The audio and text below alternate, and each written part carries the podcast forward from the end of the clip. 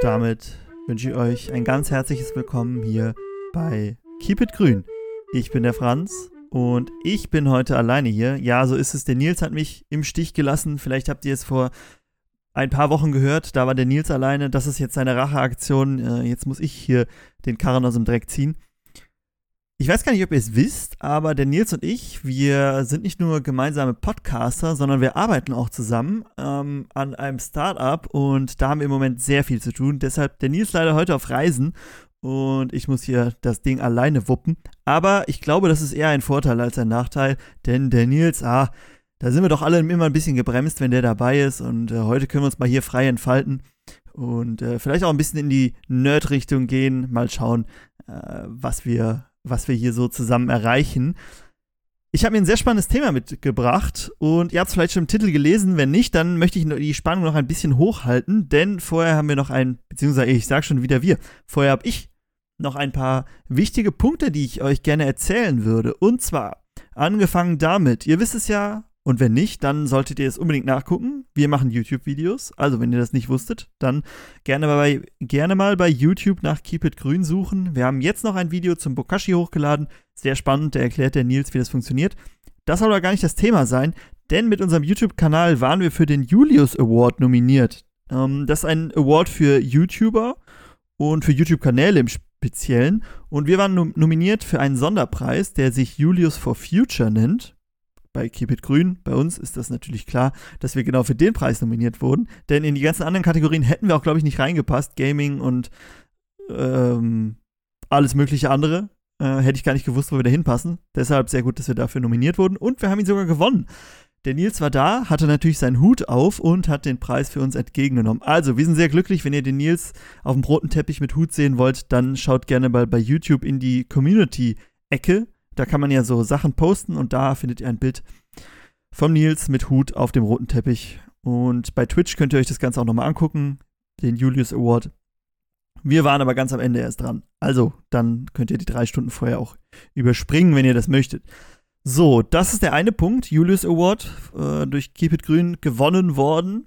Und der andere Punkt ist, ähm, den ich mindestens genauso spannend finde, dass wir inzwischen, und ihr wisst, ganz kurz vorweg, ihr wisst es, wir sind die allergrößten Pflanzenkohle-Fans. Also Pflanzenkohle ist genau unser Ding.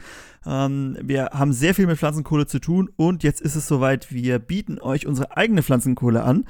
Ähm, wenn ihr euch für Pflanzenkohle oder Therapreta interessiert, dann schaut gerne mal in unseren Shop vorbei. keep-it-grün.shop heißt das Ganze. Also wie unsere Website, nur Shop am Ende.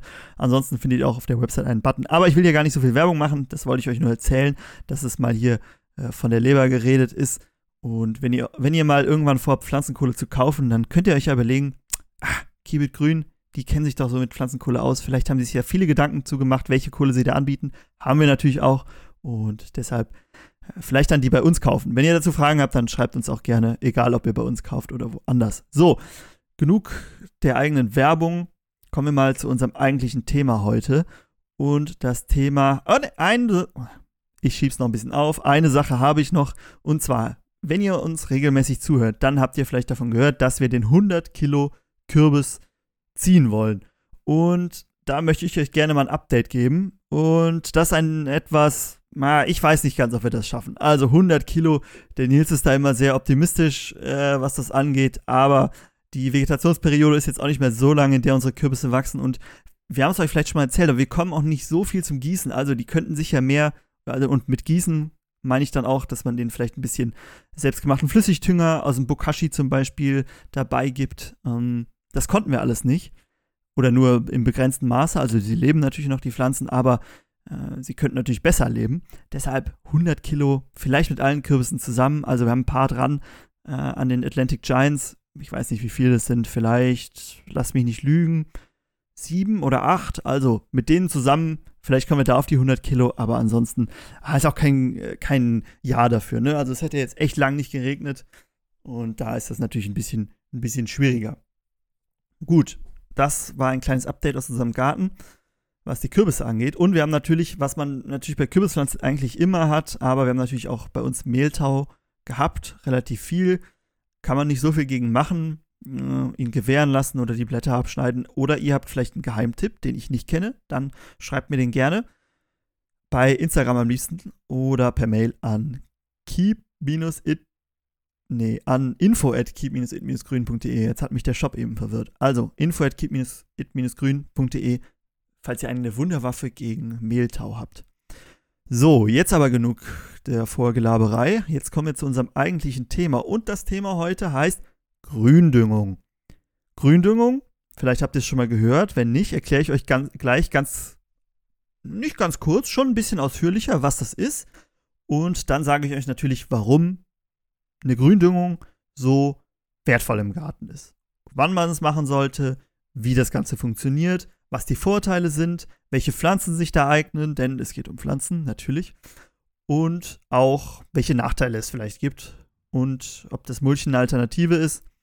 Ähm, das werde ich euch auch erklären. Also Gründüngung ist heute unser Thema, wo der Nils nicht dabei ist, können wir da schön in Ruhe drüber reden und ich erzähle euch ganz genau, was das ist und wie ihr es im eigenen Garten macht und wie es euch dabei hilft, den eigenen Garten nicht nur nachhaltiger zu gestalten, sondern auch höhere Erträge zu erzielen. Ja, man glaubt es kaum. Gut, aber fangen wir mal ganz kurz an. Ich wollte euch ja erklären, was eine Gründüngung ist, falls ihr davon nicht, noch nicht gehört habt.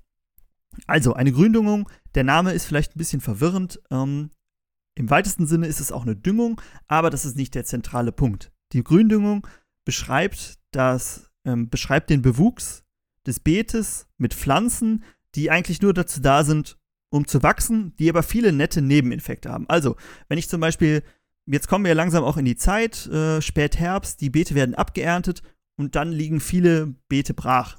Gut, wenn man jetzt viel mit Mischkulturen in der Permakultur zum Beispiel arbeitet, dann kann es natürlich sein, dass ihr das ganze Jahr über irgendwas auf dem Beet wachsen habt. Aber bei vielen Gärten ist das ja nicht so. Ne? Also dann jetzt im Spätsommer zum Beispiel liegt das Beet brach. Und wir haben es ja gelernt, ein braches Beet, das ist immer schlecht eigentlich. Das wollen wir nicht haben. Und äh, deshalb mulchen wir ja auch. Und eine Alternative dazu.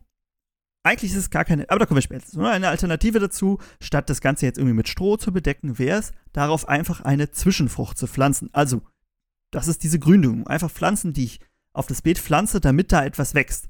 Und diese Pflanzen haben jetzt viele positive Eigenschaften für unser Beet, die ich euch gleich erkläre. Auch welche Pflanzen sich dafür eignen und welche Vorteile die einzelnen Pflanzen haben, das erkläre ich euch. Also, ne, ihr habt verstanden, Gründüngung ist einfach das Aussäen von Pflanzen, äh, zum Beispiel Klee, Luzerne, gibt richtig viele, die man, äh, Buchweizen, die man benutzen kann, die alle verschiedene Vorteile haben. Die sähe ich, man kann die auch mischen, bunt, die sähe ich in meinem Beet und die wachsen nur, damit sie da wachsen. Also ich nehme dann eigentlich keinen Ertrag raus. Äh, nachher werden die auch einfach wieder abgemäht oder liegen gelassen. Dazu kommen wir später. So, also jetzt wisst ihr, was, was eine Gründung so ähm, im Allgemeinen ist. Jetzt äh, bietet, äh, bietet, sich natürlich die Frage an, warum sollte ich denn so eine Gründung in meinem Beet machen? Das klingt ja erstmal nach mehr Aufwand. Ne? Also wenn ich gar nichts mache, dann liegt halt mein Beet brach. Kann ja nicht so schlimm sein. Ähm, und wenn ich jetzt eine Gründung ein, einsähe, dann muss ich die säen, muss mich vielleicht darum kümmern. Eigentlich eher nicht. Und muss sie nachher auch vielleicht wieder abmähen. Das ist ja alles Arbeit, ne? Und Arbeit macht Arbeit, deshalb heißt es ja so. Aber jetzt kommen wir zu dem Punkt, warum das so viele Vorteile hat. Um die Vorteile hier richtig aufzählen zu können, müssen wir natürlich erstmal wissen, was, was ist denn überhaupt so schlecht daran, wenn ich meinen Boden einfach brach liegen lasse. Wenn wir jetzt sagen, die Gründüngung, die bringt uns am Ende keinen Ertrag, sondern nur Arbeit, dann muss es ja irgendeinen Nachteil haben, wenn der Boden einfach brach liegt. Und hier kann man einfach in die Natur gucken. Und in der Natur findet man ja sehr, sehr selten wirklich einen Boden, auf dem nichts ist. Ne? Entweder ist da Laub, also wie eine Mulchschicht quasi, abgestorbene Pflanzenreste, oder halt Pflanzen, wie diese Gründüngung. Und der Nachteil von einem Brachen, ein Brach heißt, ne, dass er einfach kahl liegt, irgendwas wächst immer drauf, aber natürlich nur vereinzelt, ist, dass zum Beispiel, es gibt mehrere Nachteile, zum Beispiel, dass das Wasser viel einfacher verdunsten kann. Ne? Ich denke, gerade jetzt in dieser Zeit merkt man, okay, Wasser ist ultra wichtig und wenn mein Boden einfach brach liegt, dann hitzt er sich auf und das Wasser verdunstet einfach. Ein weiterer Nachteil ist Erosion. Wenn es dann anfängt zu regnen, wir haben das ja jetzt gehabt, wenn es regnet, dann regnet es richtig, dann wird der Oberboden weggespült. Und für, ein, für alle Gärtnernden ist der Oberboden und der Humus ist ja das, woraus die Pflanzen eigentlich leben. Ne? Da, ist, da ist die Power drin, da sind Nährstoffe drin, das, dieser Oberboden kann das Wasser halten. Und deshalb ist der so extrem wichtig. Wenn es sich jetzt aber, wenn es jetzt aber anfängt, sehr stark zu regnen und ich habe keinen Bewuchs auf meiner Fläche, dann kann er einfach weggeschwemmt werden. Gerade wenn ich am Hang bin, bracher Boden, dann schwimmt er einfach weg und mein äh, so schöner Oberboden ist weg. Und, und Humusaufbau dauert wirklich sehr lange, also äh, und ist mit viel Arbeit verbunden, also viel mehr Arbeit als eine Gründüngung.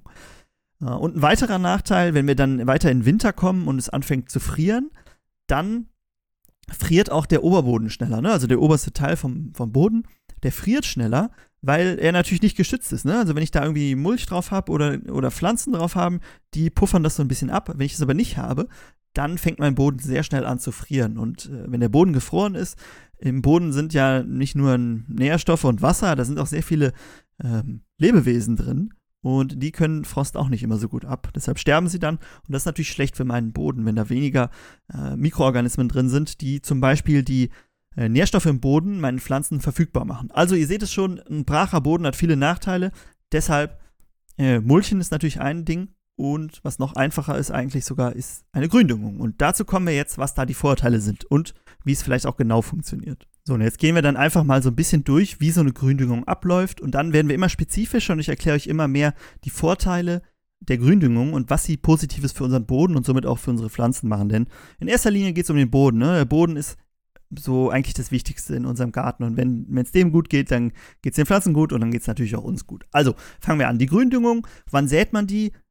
Natürlich, wenn das Feld brach liegt. Man sollte jetzt nicht ähm, die, außer natürlich es geht dem Boden sehr schlecht, man sollte nicht die Gründüngung irgendwie vorziehen, um dann die äh, eigentliche Gemüsesorte zum Beispiel äh, auszusetzen. Also Gründüngung ist eher was für die Zeit, wo eh nichts auf deinem, auf deinem Beet wächst und du dann äh, quasi die freie Auswahl hast, da etwas anzubauen. Also das Ganze ist dann meistens im Spätsommer, nach der Ernte zum Beispiel, kann aber auch im, im Frühjahr schon sein.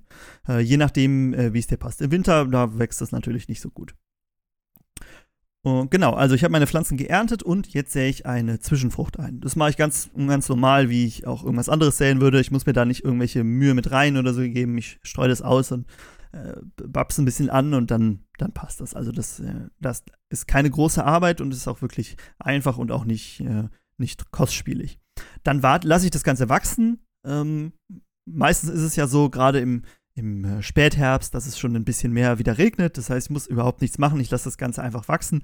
Welche Pflanzen das sind, wie gesagt, komme ich später zu, was, was sich da wann anbietet. Also dann lasse ich die Pflanzen wachsen, aber meistens nicht zu lang. Ne? Also so fünf bis zehn Wochen, damit sie auch nicht in die, in die Samenreife kommen, damit ich mir nicht das Ganze wieder versähe, weil ich will ja vielleicht im nächsten Jahr da irgendwas anderes anbauen.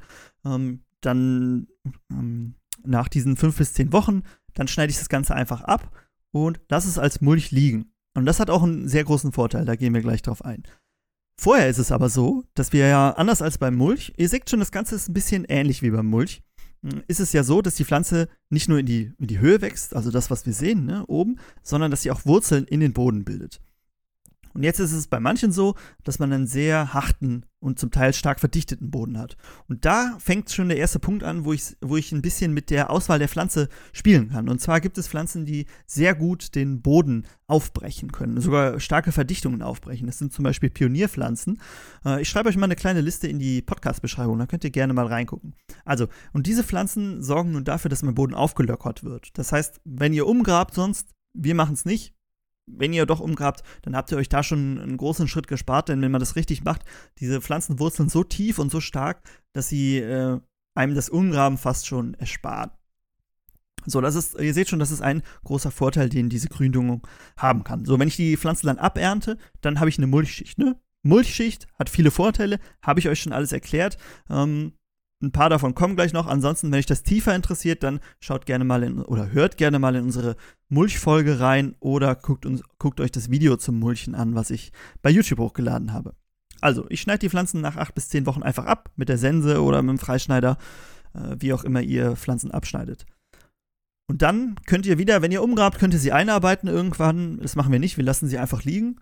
Eine Alternative dazu ist natürlich auch, dass ihr die Pflanzen, wenn die nicht winterhart sind, könnt ihr sie einfach stehen lassen und sie sterben im Winter ab. Dann kann es natürlich mit den Samen ein Problem sein, aber das müsst ihr, wisst ihr ja selber sicher. Also, die Pflanzen sind dann äh, abgestorben und liegen dann als eine, äh, ab, weil wir sie abgeschnitten haben, abgeschnitten und abgestorben und liegen dann als eine Mulchschicht auf unserem, äh, auf unserem Beet. Und das hat dann natürlich den Vorteil, dass das Ganze besser isoliert ist.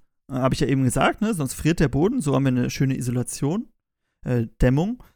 Ähm, wir haben auch, was noch ein Vorteil ist, der schon während des Wachsens zu tragen kommt, dass äh, Beikräuter unterdrückt werden. Ne? Also wenn, wenn da jetzt mein, mein, äh, meine Gründüngung wächst, die man auch sehr dicht pflanzt, dann ist es ja so, dass da nichts zwischenwachsen kann, was irgendwie, was ich nicht in meinem Garten haben will.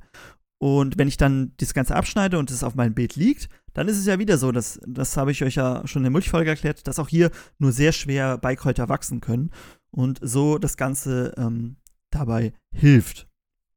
Auch habe ich ja erzählt, dass durch Erosion der Oberboden abgetragen werden kann. Da gibt es sehr schöne Versuchsvideos online, wie da der Unterschied ist mit Bewuchs, ohne Bewuchs. Und das gleiche gilt natürlich auch mit unserer Humusschicht, die das Ganze verhindern, ne? dass unsere, unser teurer, guter Oberboden einfach abgetragen, ähm, abgetragen wird. Dann ist es noch so, dass diese, diese Schicht, das ist ja einfach organisches Material, ne? also Material, was mal gelebt hat, das verrottet ja jetzt einfach wieder, denn wir wollen ja auch irgendwann wieder anfangen, anfangen was zu pflanzen.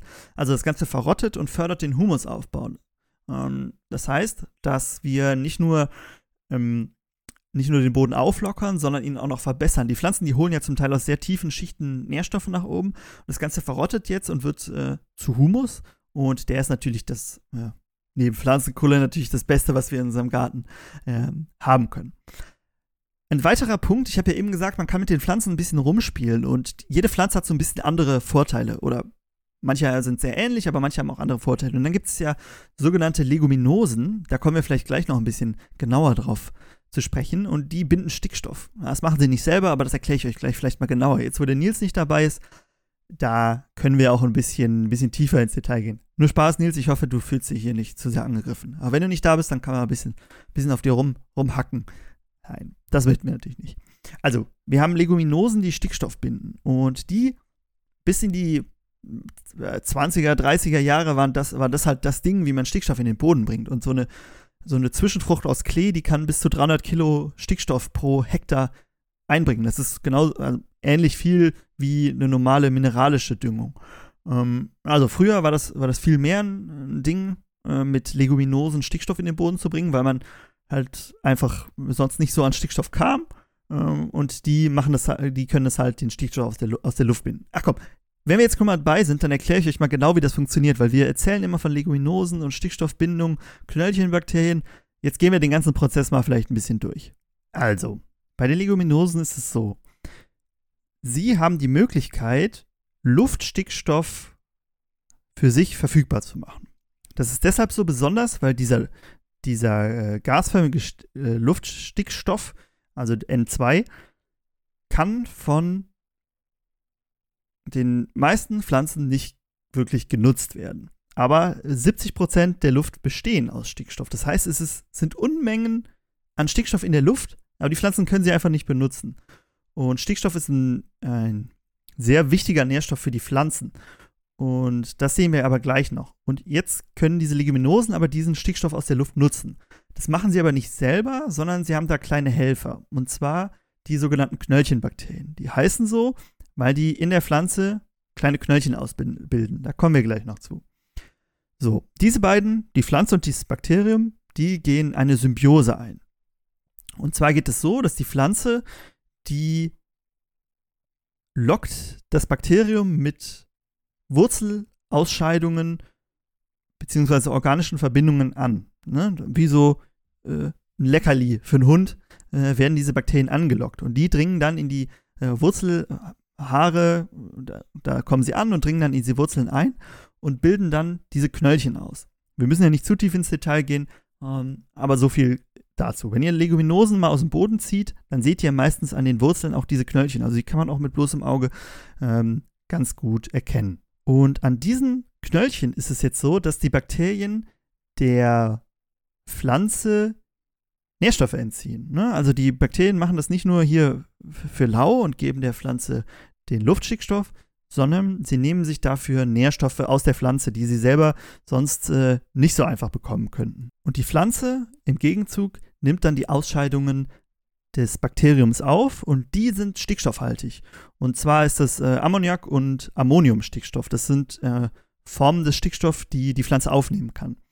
So ist es eine Win-Win-Situation für beide. Also die Pflanze kann äh, den Stickstoff aus der Luft quasi indirekt aufnehmen und das Bakterium enthält im, im Gegenzug äh, Futter.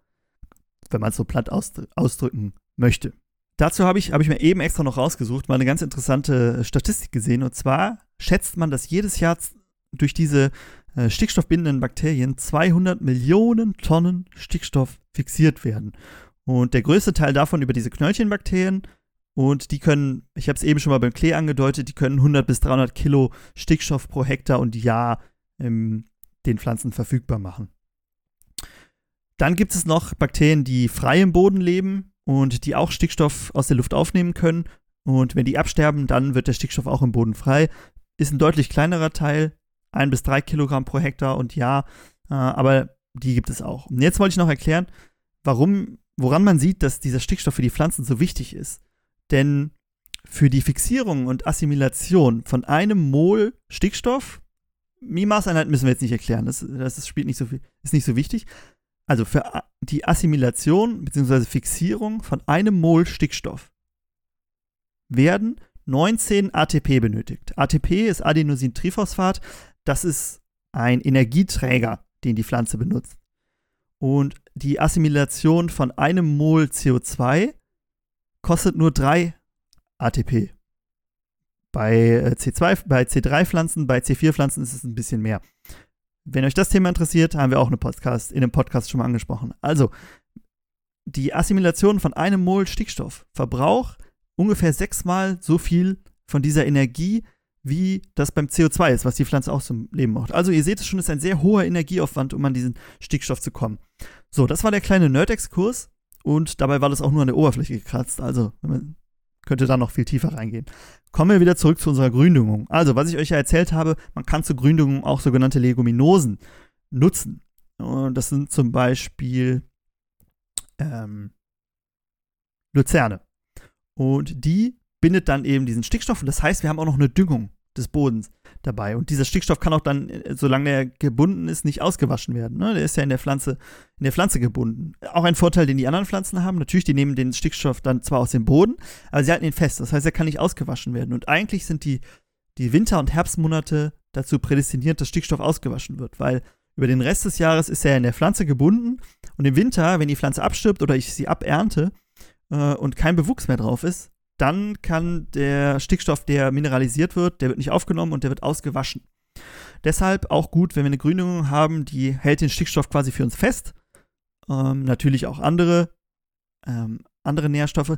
Und wenn wir die Pflanze dann abschneiden, dann verrottet das Ganze wieder und der Stickstoff steht dem Boden wieder zur Verfügung und somit auch den anderen Pflanzen und kann nicht ausgewaschen werden. Also ein weiterer Vorteil der Gründüngung. Ich habe ja eben auch schon mal so angedeutet, äh, Mulch und Gründüngung, das klingt irgendwie, als wären das zwei konkurrierende, konkurrierende Systeme. Ist gar nicht so. Der Vorteil, ich habe ja gesagt, die Gründüngung arbeitet zum Beispiel auch unter der Erde, das macht das Mulch nicht. Ähm, aber aus der Gründüngung wird ja auch Mulch. Und ich kann natürlich auch zwischen der Gründüngung noch Mulch mulchen. Um, deshalb das nicht so als Konkurrenz sehen, sondern eher das eine als Alternative. Ne? Manche, ich habe schon oft gehört, dass Leute gar kein Mulchmaterial haben. Zum Beispiel, weil sie nicht an Stroh kommen, Hackschnitzel nicht da haben, was auch immer, womit man mulchen möchte. Und dann ist eine Gründüngung natürlich eine super Alternative, ähm, weil die Pflanzensamen kann man sich ja einfach kaufen und das ist auch nicht sehr teuer und die dann einfach säen und der Rest der passiert dann von alleine. Gut, jetzt habe ich euch hoffentlich verständlich ein paar Vorteile der Gründüngung aufgezählt und auch die Nachteile, wenn man es nicht macht.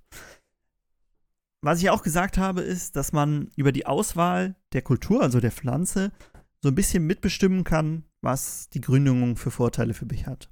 Also wenn ich zum Beispiel einen Starkzehrer im nächsten Jahr pflanzen will, also eine Pflanze, die sehr viel Stickstoff braucht, ähm, zum Beispiel Kürbisse, dann kann ich natürlich eine Leguminose als äh, Gründüngung nehmen, die Stickstoff bindet und der dann in der Folgekultur, also meinen Kürbissen, zur Verfügung steht und die können den dann aufnehmen. Und ich muss nicht irgendwie mit organischem Dünger noch dabei düngen. Oder ich habe einen sehr verdichteten Boden. Ne? Das ist ja gerade, wenn man irgendwie anfängt oder so mit dem Garten, dann ist es so, dass der Boden oft sehr verdichtet ist. Dann kann ich natürlich irgendeine Pionierpflanze zum Beispiel nehmen, die sehr starke äh, Wurzeln hat, das Ganze ein bisschen aufbricht und ähm, mir so den Boden auflockert. Ihr seht schon, über die Pflanze kann man sehr gut steuern, wie mein Boden danach aussehen soll. Und was es da für Möglichkeiten gibt, das möchte ich euch jetzt erklären.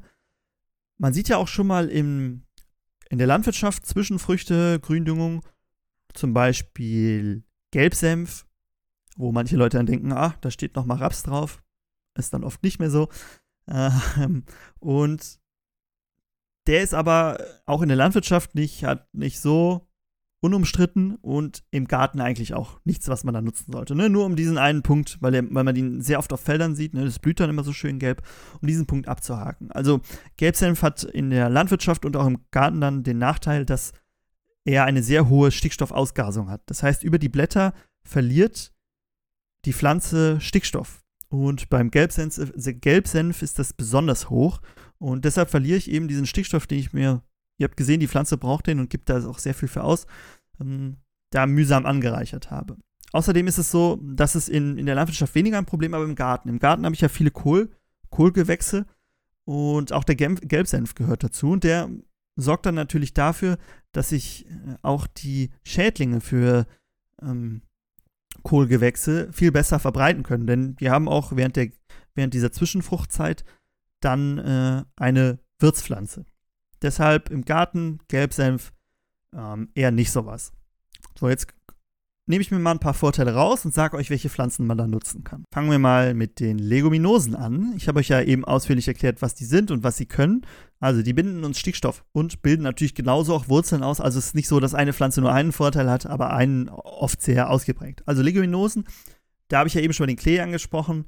Äh, vielleicht habt ihr schon mal vom In Inkarnatklee gehört, der blüht so schön und ist natürlich auch für die Insekten dann was. Ne? Also wenn, wenn diese Pflanze zum Beispiel, wenn wir die ähm, erst im August aussäen, dann blüht die natürlich auch sehr spät. Und gerade jetzt so um die Zeit gibt es eigentlich nicht mehr so viel, was, was gut blüht für die Bestäuberinsekten. Deshalb das hier auch dann ein großer Vorteil. Und es wird natürlich Stickstoff gebunden. Also der Inkarnatklee, den man auch ähm, bis Mitte August säen kann, ist hier ein gutes Beispiel. Auch Lupine ähm, kann man zum Beispiel nach frühen Gemüsearten säen oder sogar als Hauptkultur, je nachdem natürlich, wie ihr es aufbauen wollt.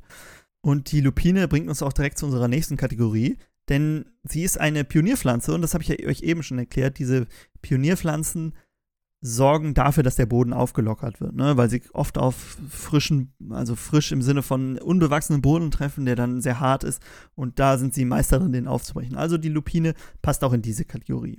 Dann habe ich euch ja eben erklärt, es gibt ähm, Pflanzen, ich hatte ja eben schon den, den Klee erwähnt, aber es gibt Pflanzen, die besonders gut für Bestäuberinsekten, Bienen zum Beispiel, geeignet sind.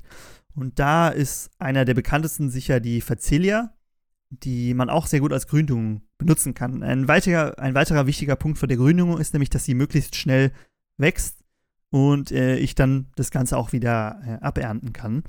Und die Facelia hat einen weiteren Vorteil, und zwar gehört sie zur Familie der Wasserblattgewächse. Und von denen gibt es eigentlich sonst keine im Garten. Das heißt, wenn ich, ich habe das ja eben beim, beim Senf erklärt, dass, äh, wenn wir Kohl anbauen und dann Senf, dann vermehren sich die äh, Schadinsekten immer weiter. Wir haben aber jetzt keinen, keine anderen Pflanzen aus der Familie, aus der die Facelia kommt. Das heißt, wir unterbrechen diese Kette der Schadinsekten. Und wenn wir somit diese Pflanze in unsere Fruchtfolge einbauen, dann ist es immer, immer äh, gut für einen gesunden Garten mit weniger, weniger Krankheiten. Also das auch ein sehr, eine sehr gute Gründüngung, die wir als äh, Nachfrucht im Sommer zum Beispiel benutzen können. Dann möchte ich euch noch eine Pflanze vorstellen, die besonders gut Beikräuter unterdrückt. Also wenn ihr damit ein Problem habt, dann kann ich euch Buchweizen empfehlen. Blüht auch, wächst sehr schön, schnell und äh, hat auch den gleichen Vorteil wie die Facelia mit der Pflanzenfamilie. Ähm, denn aus der Familie des Buchweizens kommt auch sonst nichts im Garten vor. Das heißt, auch damit unterbrechen wir diese äh, Kette an Schad, äh, Schädlingen, die sonst unsere Pflanzen befallen. Wir kriegen das, das damit natürlich nicht ganz äh, raus, aber äh, es hilft uns dabei, das Ganze zu unterbrechen. Ne? Ihr merkt das vielleicht im Garten, äh, wie auch sonst ist es immer schwer, so die eine Sache, die uns dabei hilft, aber das wäre ein, ein Punkt, der uns äh, äh, hilft, da besser zu werden. So, was haben wir jetzt für einen Monat? Wir haben September und ich habe mal so einen kleinen Kalender mir erstellt wo ich äh, reingeschrieben habe, in welchem Monat ähm, man was zur Gründüngung macht. Und da erkläre ich euch jetzt mal ganz kurz, was im September passiert. Und zwar ist es ja so, dass im September viel geerntet wird. Zum Beispiel auch Bohnen und Erbsen, die sind schon abgeerntet und die haben viel Stickstoff gebunden, weil es auch Stickstoffbinder sind. Und dieser Stickstoff, der liegt jetzt im Boden vor. Und wenn wir es jetzt brach liegen lassen würden, dann würde der ausgewaschen im Winter. Deshalb ist es hier wichtig, äh, Pflanzen zu pflanzen, die diesen Stickstoff aufnehmen, festhalten und dann später wieder in den Boden abgeben. Und hier eignen sich dann doch Kreuzblütler sehr gut. Äh, eben habe ich ein bisschen vom Senf, Senf, abgeraten. Alternativ kann man hier auch Raps- oder Ölrettich zum Beispiel benutzen. Die äh, machen das sehr gut. Wenn ihr Beete am Hang habt, dann ist besonders Inkarnatklee hier sehr gut. Der schützt nämlich vor der Erosion. Habe ich euch ja eben erklärt ähm, was das ist. Und auch Winterroggen könnte man jetzt sehr gut pflanzen auf abgeernteten Beeten. Auch das ähm, geht sehr gut. Nur um auch sicher zu gehen, dass ihr nach diesem Podcast genauso große Gründüngungsfans seid wie ich, möchte ich nochmal die Vorteile zusammenfassen. Also, erster Vorteil ist Erosionsschutz. Durch die Bepflanzung und die spätere Bemulchung der Oberfläche kann der Oberboden nicht so leicht ausgewaschen werden und wir behalten die Nährstoffe äh, auf unserer Fläche. Zweiter Vorteil, apropos Nährstoffe, die Gründüngung bindet den Stickstoff aus dem Boden, auf dem, die Gründüngung bindet den Stickstoff aus dem Boden ähm, und weil wir die Pflanze ja später abschneiden und verrotten lassen, wird der Stickstoff danach wieder dem Boden zur Verfügung gestellt. Das heißt, er wird nur dazwischen gespeichert und kann nicht ausgewaschen werden, also in tiefere Bodenschichten bzw. ins Grundwasser. Das Vorteil Nummer zwei. Dann sorgt die Gründüngung dafür, dass äh, Temperaturschwankungen abgepuffert werden. Das heißt, unser Boden friert nicht so schnell.